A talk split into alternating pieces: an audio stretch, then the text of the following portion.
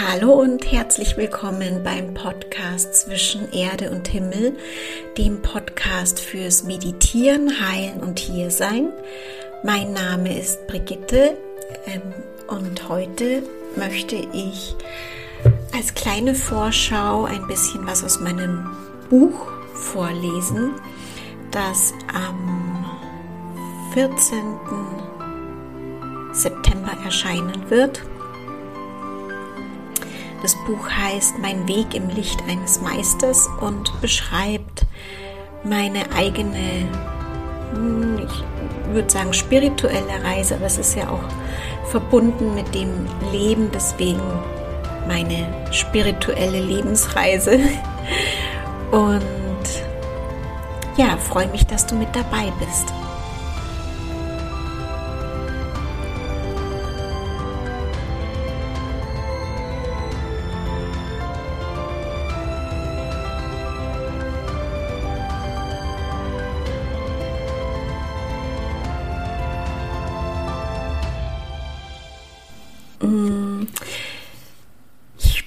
Beginne mal mit dem Vorwort und mit dem ersten Kapitel des Buches. Ich glaube, dann bekommt man, bekommst du vielleicht schon ein bisschen ein Gefühl für dieses Buch.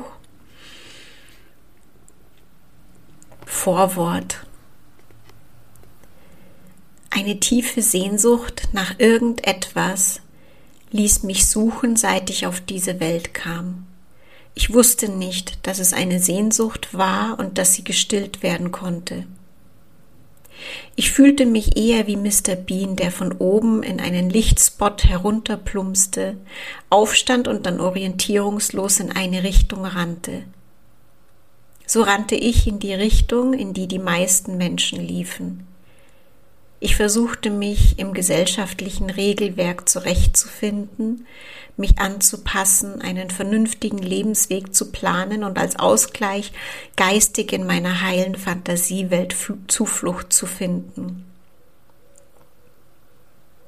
Anscheinend sah jemand meinen inneren Schmerz, meine Sehnsucht nach mehr und half mir, meinen Meister zu finden. Oder fand er mich Natürlich war mir das alles nicht bewusst.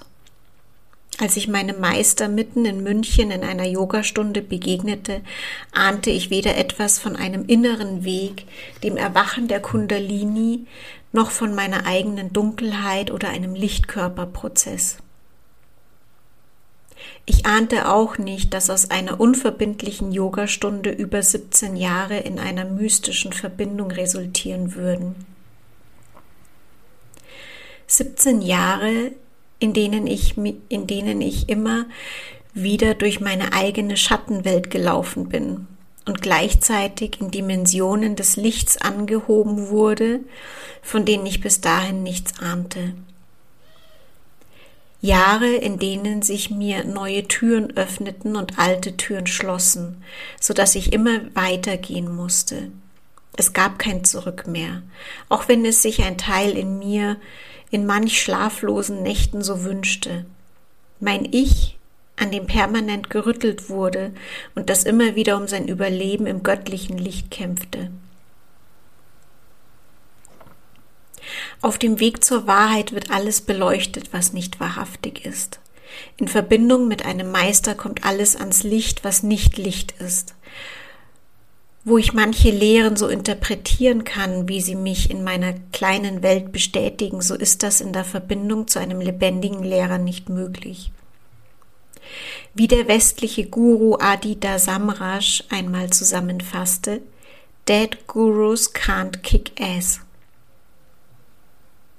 Es ist ein unbequemer, mit vielen Veränderungen verbundener Prozess, der jedoch von und in einer Liebe getragen ist, die nicht von dieser Welt ist die Liebe des Göttlichen durch einen inkarnierten Meister in homöopathischen Dosen aufnehmen zu dürfen, ist, was mich immer weitergehen ließ, was ich als höchste Gnade empfinde und mich mit einer Dankbarkeit erfüllt, die kaum in Worte zu fassen ist. Die Buddhisten sagen, Es gibt drei große Gnaden, als Mensch geboren zu sein, die Sehnsucht zu spüren, die im Herzen ruft, und einen Pfad zu finden, der den Weg nach Hause weist. Mehr braucht der Mensch nicht. Auch wenn ich oft dachte, durchzudrehen, weil ich mich in meiner Welt, wie ich sie bisher kannte, nicht mehr zurechtfand, so kam ich letztlich doch immer zu dem Schluss, alles geschah aus Gnade und tiefer Liebe nicht in blindem Vertrauen, sondern vor dem Hintergrund einer bewährten spirituellen Praxis mit jahrtausendalter Tradition. Jede Übung, die mir mein Meister gab, öffnete mir Türen, bereicherte mein Leben, stärkte mich auf meinem Weg und ließ mich immer tiefer in diesen mystischen Weg vertrauen. Ich musste nichts glauben, alles war unmittelbar erlebbar. In vielen Traditionen ist die Beziehung zwischen dem Meister und seinem Schüler selbstverständlich. Doch was ist, wenn du deinen Meister nicht im Himalaya oder einem fernen Land findest, sondern mitten in München in deinem Leben? Wie lebt es sich mit einer erweckten Kundalini inmitten einer Welt der Ablenkungen, des Konsums und des Leistungsdrucks? Und wie herausfordernd ist die Begleitung der Menschen für den Lehrer in einer schnelllebigen Kultur, in der sich wenige Suchende wirklich verpflichten möchten. Meine Seele buchte in diesem Leben anscheinend das All-Inclusive One-Way-Ticket. In diesem Buch nehme ich dich mit auf meine persönliche Reise der letzten Jahre und teile mit dir meine Erfahrungen. Während der zehn Jahre, die ich an diesem Buch schrieb, überlegte ich immer wieder, ob und weshalb ich es veröffentlichen sollte. Ich war sehr dankbar über alle Bücher, die ich über Meister-Schüler-Verbindungen las. Ich fühlte mich inspiriert, verstanden, amüsiert und nicht so allein auf meinem, auf einem mystischen Weg, über den kaum jemand schreibt oder spricht und den vielleicht nur wenige erleben. Gleichzeitig fanden all diese Geschichten in Ashrams, in Höhlen des Himalayas, in Indien oder Tibet statt. In Kulturen, in denen diese Beziehung Tradition hat im Vergleich zu Mitteleuropa. Vielleicht unterstützt und inspiriert dich dieses Buch, wo auch immer du bist und auf welche Weise auch immer du dich mit Spiritualität beschäftigst. Aufgrund der langen Zeitspanne der letzten 17 Jahre und um die Privatsphäre meines Umfelds zu wahren, ist das Buch nicht ganz vollständig. Umso dankbarer bin ich den Mitschülerinnen Bettina, Jindra, Katrin, Verena und Christian, deren Erfahrungen auf ihrem inneren Weg mit unserem Meister ich hier ebenfalls teilen darf. Ich wünsche viel Freude beim Lesen. Brigitte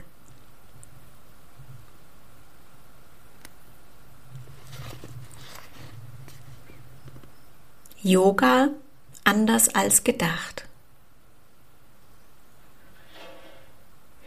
Mein innerer Weg begann sehr unspektakulär. Ich bin dafür nicht nach Indien oder in den Himalaya gefahren. Ich habe tatsächlich auch nicht nach einem erleuchteten Menschen gesucht oder hatte das Ziel, selbst erleuchtet zu werden. Bis dahin hatte ich nicht einmal das Gefühl, dass es irgendetwas in meiner Seele zu heilen gibt. Was mich allerdings schon immer begleitet hat, war der starke Glaube an etwas Mystisches, an einen größeren Sinn des Lebens, an etwas Überirdisches und eine Faszination an der geistig-seelischen Kommunikation. Ich hatte das bisher in der Esoterik gesucht, als Teenager habe ich mein Umfeld und mich durch Numerologie analysiert und Horoskope gelesen, von Keltisch bis Chinesisch.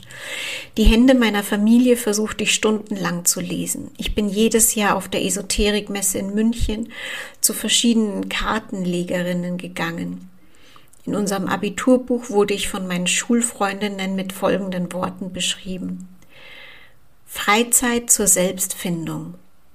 In ihrer Freizeit widmet sie sich gerne ihren Hobbys Astrologie, Numerologie, Traumdeutung, Handlesen, weiße Magie, da sie sich für Übersinnliches interessiert. Mit meiner Ausbildung zur Kosmetikerin, der Arbeit in der Parfümerie und dem Studium der Germanistik rückte all das etwas in den Hintergrund, weil ich durch die Schule verinnerlicht hatte, etwas Vernünftiges zu lernen und zu arbeiten. Und auch, weil ich nirgendwo in der Esoterik etwas, zu, etwas Zufriedenstellendes gefunden hatte. Ich hatte mich bis dahin numerologisch von oben bis unten durchgerechnet, meine Hände gelesen und kannte meine Horoskope auswendig. An die Aussagen der Kartenlegerinnen kann ich mich nicht mehr genau erinnern, nur dass meine Zukunft nicht allzu spannend zu werden schien. An diesen Punkt kam ich nun. Wo sollte ich sonst nach etwas Größerem suchen? Ich war zwar katholisch, aber in der Kirche war ich eher ein, ein sehr seltener Gast. Nur zu meiner Taufe und den Vorbereitungen auf die Kommunion und Firmung. Selbst da fand ich mir Gefallen an dem schönen weißen Kleid und an den, an den Jungen in der Gruppe.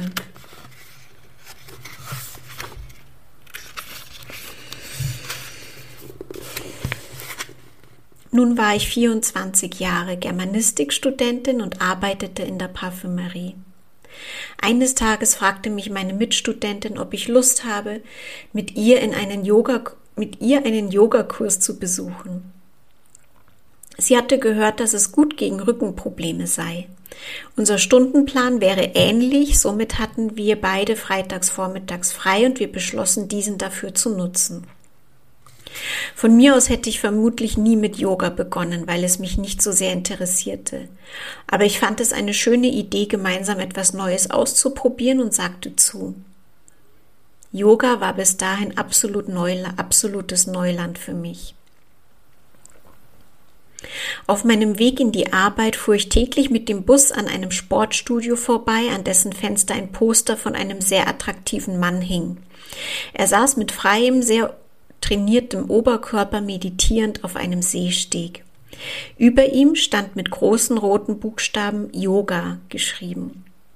Das Plakat war sehr ansprechend, nicht unbedingt wegen des Yoga, sondern mehr wegen des tollen Mannes darauf. Das Studio befand sich gleich in der Nähe, zehn Minuten mit dem Fahrrad von meiner Wohnung entfernt und auch nicht weit, auch nicht weit von meiner Studienkollegin. Ich informierte sie und wir beschlossen, dass ich dort mal vorbeischaue und frage, ob wir das mit dem Yoga einmal ausprobieren dürfen. Dem Plakat zufolge fanden die Kurse freitags statt, so dass ich an einem Freitagmorgen in das Studio ging. Der Mann, der auf dem Plakat zu sehen war, stand hinter einer Theke und schien Bücher und CDs zu sortieren. Er schaute auf, als ich hereinkam. Er sah sehr locker und entspannt aus und nicht weniger attraktiv als auf dem Plakat. Hallo, sagte ich. Ich wollte fragen, ob eine Freundin und ich mal ganz unverbindlich an einem Freitagvormittag am Yoga teilnehmen dürfen. Ja klar, sagte er und strahlte mich an. Dann können wir einfach mal so nächste Woche kommen? Ich war fast verwirrt über diese Unkompliziertheit und Freiheit in seiner Antwort. Ja klar, sagte er. Meine Freundin und ich besuchten fortan jeden Freitagvormittag seine Yogastunde. Der Lehrer hieß Daniel. Es war Wirbelsäulen-Yoga und daher ganz sanft und so, dass wir den Übungen gut folgen konnten. Oft, das muss ich zugeben, hinkte ich den Übungen etwas hinterher, weil ich es auch genossen habe, wie er mit seinem durchtrainierten Körper die Übungen zeigte. Ich war damals glücklich in einer Beziehung, aber hinsehen durfte ich ja. Dennoch war es nicht nur das, was meine Stimmung jeden Freitag anhob. Nach dem Unterricht war ich immer für den ganzen Tag außergewöhnlich glücklich. Der Freitag war von da an immer mein schönster Tag in der Woche. Selbst wenn ich nachmittags arbeiten musste. Es war ein Höhenflug, der an dem Tag durch nichts gebremst werden konnte. Es ging weit über ein gewöhnliches Es tut mir gut hinaus. Es und ich wusste, und damals war mir nicht klar, was es war, hat mein Herz und meine Seele unglaublich angehoben. Ich war erleichtert und beschwingt, obwohl ich, obwohl sich im Außen in meinem Leben gar nichts verändert hatte. Nach einigen Monaten zog meine Freundin in die Innenstadt und ich und konnte nicht mehr ins Yoga kommen. Ich blieb trotzdem dabei und ging jede Woche zu Daniel. Dieses etwas zog mich dorthin. Ich wusste nur immer noch nicht, was es war. Einige Jahre später, meine Studienkollegin und ich hatten kaum noch Kontakt, schrieb ich ihr einen Brief, in dem ich mich bei ihr bedankte. Dank ihres Impulses habe ich Daniel gefunden und seitdem unzählige tiefgreifende Veränderungen erlebt. Ich besuchte über Monate hinweg freitags Daniels Yogastunde. Dabei versuchte ich häufig nahezu unbemerkt zu kommen und zu gehen. In dieser Kurszeit waren ausschließlich Frauen als Teilnehmerinnen da und sie unterhielten sich oft lange vor und nach dem Unterricht mit Daniel, umarmten einander und ihn zur Begrüßung und zum Abschied. Es schien alles sehr innig. Ich hatte nicht so sehr das Bedürfnis nach Kontakt zu ihnen, und Umarmungen hatte ich, und mit Umarmungen hatte ich es damals nicht so sehr. In meiner Familie oder im Freundeskreis gab es das so nicht, beziehungsweise hatte es keinen so hohen Stellenwert. Ich war noch nie ein sogenanntes Groupie sondern genau das Gegenteil. Wenn Mädchen in der Schule auf irgendwelche Boygroups standen, verweigerte ich das immer erst recht. Ich wollte nicht zu den Menschen gehören, die jemanden anhimmeln, hysterisch werden oder sich abhängig machen. Und so blieb ich weiterhin distanziert und erfreute mich an der Praxis, dem Unterricht und die Euphorie, die ich währenddessen und danach empfand. In den darauffolgenden Monaten bin ich allerdings mit wechselnden Gefühlen in Daniels Unterricht gewesen. Zum einen wurden diese unglaublichen Glücksgefühle frei, zum anderen war es mir teilweise unangenehm, was er alles ausgesprochen hat. Er sprach so viel von dem aus, was in mir vorging. Auch die unangenehmen Dinge, bei denen ich mich oft ertappt fühlte. Beispielsweise nicht liebevolle Gedanken, die Art, wie ich mich Dinge nicht zu leben traute, meine Unnahbarkeit und vieles mehr. Es war, als hätte er in mich reingeschaut und eben nicht nur über die guten Seiten gesprochen, sondern auch darüber, wovon man insgeheim weiß, ja, könnte ich besser machen. Es war mir auch sehr fremd, dass jemand etwas bei mir wahrgenommen und ausgesprochen hat. Damals lief das bei mir unter Privatsphäre. Und es war eine Selbstverständlichkeit für mich, über gewisse Dinge einfach nicht zu sprechen. Ich kannte es bis dahin so, dass man einfach so gut funktionieren sollte, keine Schwächen zeigt oder in die Tiefe geht, was Gefühle oder Probleme betrifft.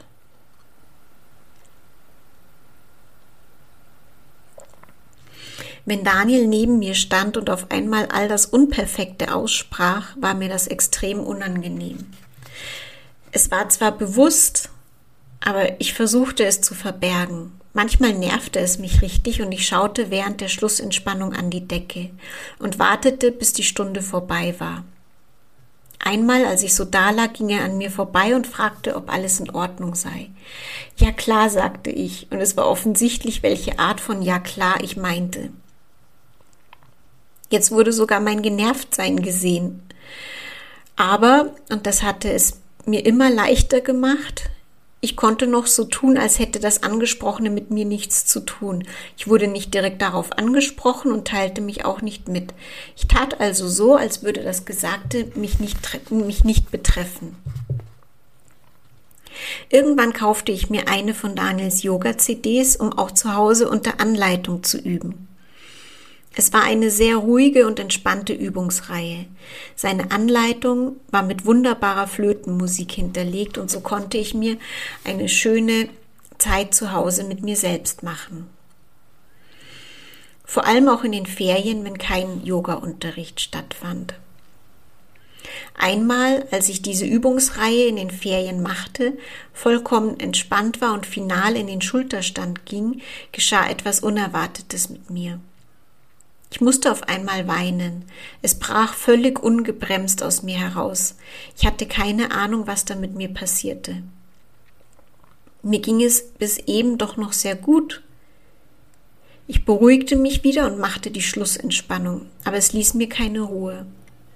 Damals war mir nicht bewusst, dass das Yoga und speziell Daniels Übungsreihen tiefere und unbewusste Schichten berühren konnten.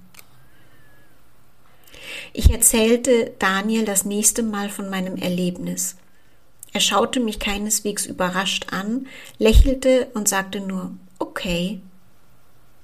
Obwohl es mich verwirrte, fragte ich nicht weiter nach. Es schien wohl nichts Beunruhigendes zu sein, so blieb es eine Erfahrung, meine erste eigene Erfahrung, dass die Übungen tiefer gehen und etwas bewegen können. Nicht allzu lange danach kam Daniel während der Schlussentspannung zu mir und begann meinen Bauch zu massieren. Ich fand das schön und genoss es. Ich hatte das Gefühl, dass mein Bauch ganz wohlig und weich war. Dann ging Daniel wieder auf seinen Platz und meditierte. Auf einmal wurde mir eiskalt und Tränen stiegen in meine Augen. Was war das denn jetzt? Ich spürte, dass ich stärker weinen musste, stand etwas benebelt auf, ging nach draußen auf die Toilette, sperrte mich ein, setzte mich auf den Toilettendeckel und weinte.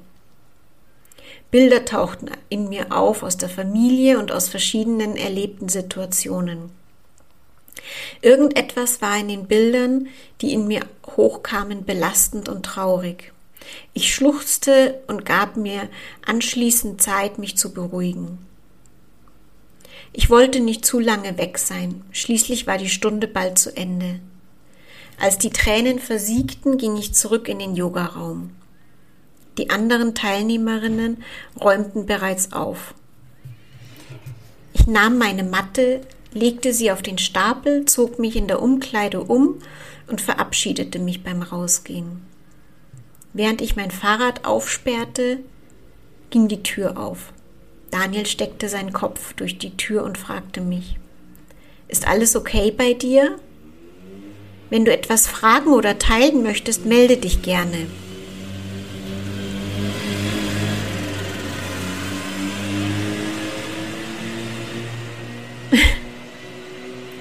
Ich bin hier gerade in Italien und habe das Fenster ein bisschen offen. Deswegen, ich hatte gehofft, dass so ein Auto nicht vorbeifährt. also nochmal. Während ich mein Fahrrad aufsperrte, ging die Tür auf. Daniel steckte seinen Kopf durch die Tür und fragte mich, ist alles okay bei dir? Wenn du etwas fragen oder teilen möchtest, melde dich gerne. Ich nickte nur und sagte, mach ich. Es war diese Aussage, bei der klar war, dass ich das keinesfalls machen würde. Ich schwang mich aufs Fahrrad und fuhr mit einem riesigen Fragezeichen über meinem Kopf nach Hause. Dass sich im Körper Lebensthemen finden, sollte ich erst sehr viel später erkennen. In einer weiteren Yogastunde lagen wir zur Schlussentspannung auf dem Rücken.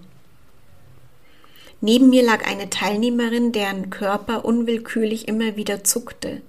Arme und Beine hoben sich immer wieder vom Boden ab und kamen wieder auf. Sehr beunruhigt schaute ich zu ihr rüber. Es schien, als hätte sie keine Kontrolle über ihren Körper. Daniel ging an uns vorbei, unterrichtete und leitete die Entspannung weiter an, als wäre alles ganz normal. Das beruhigte mich insofern, dass die Frau nichts Schlimmes zu haben schien.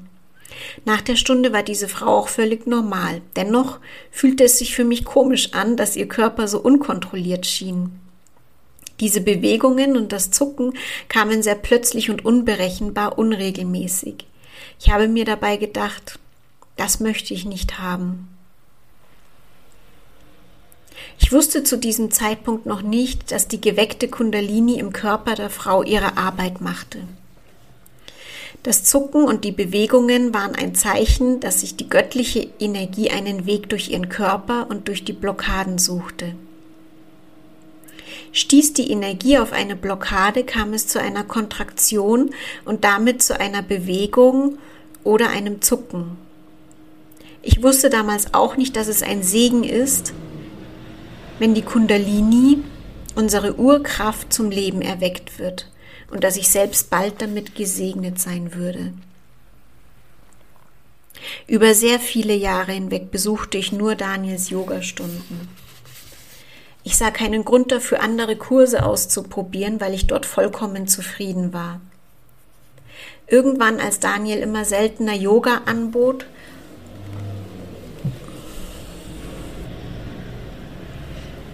probierte ich diverse Kurse und Studios aus, um körperlich flexibel zu bleiben und nicht allein daheim üben zu müssen. Ich bemerkte bald den Unterschied.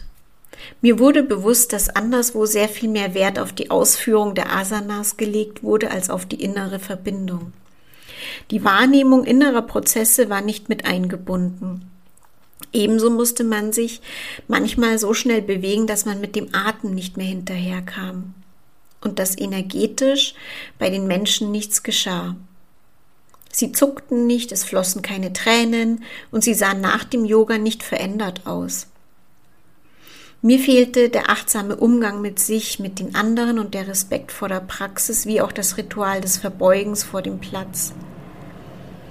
So übte ich lieber wieder allein zu Hause mit Daniels CDs und genoss die inneren Öffnungen, die Inwendigkeit und Selbsterforschung während der Übungen. Und ich schätzte diese, wie es schien, ganz eigene und besondere Qualität noch mehr.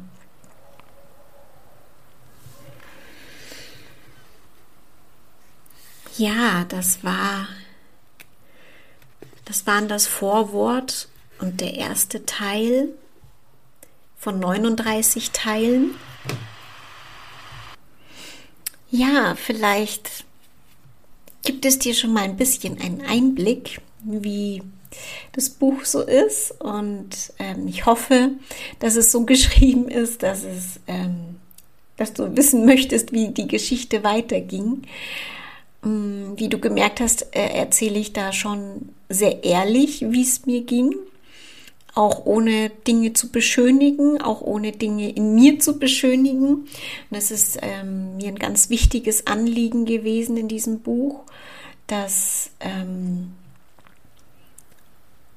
sowohl das Licht, die Gnade und die Dankbarkeit durchscheinen, als auch die Ehrlichkeit und die Authentizität und ähm, es vielleicht auch Mut macht, selbst immer ehrlicher mit sich selbst zu sein und sich zu trauen, sich ehrlich zu zeigen mit allem, was ist.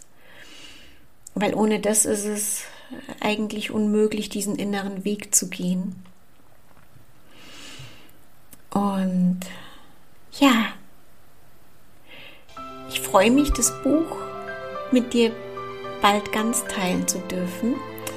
Und den Link findest du zum Bestellen auf der Webseite und freue mich dann natürlich auch über Feedback. Und ja, in diesem Sinne noch einen ganz, ganz schönen Tag für dich. Vielen Dank fürs Zuhören und pass auf dich auf. Bis ganz bald. Namaste.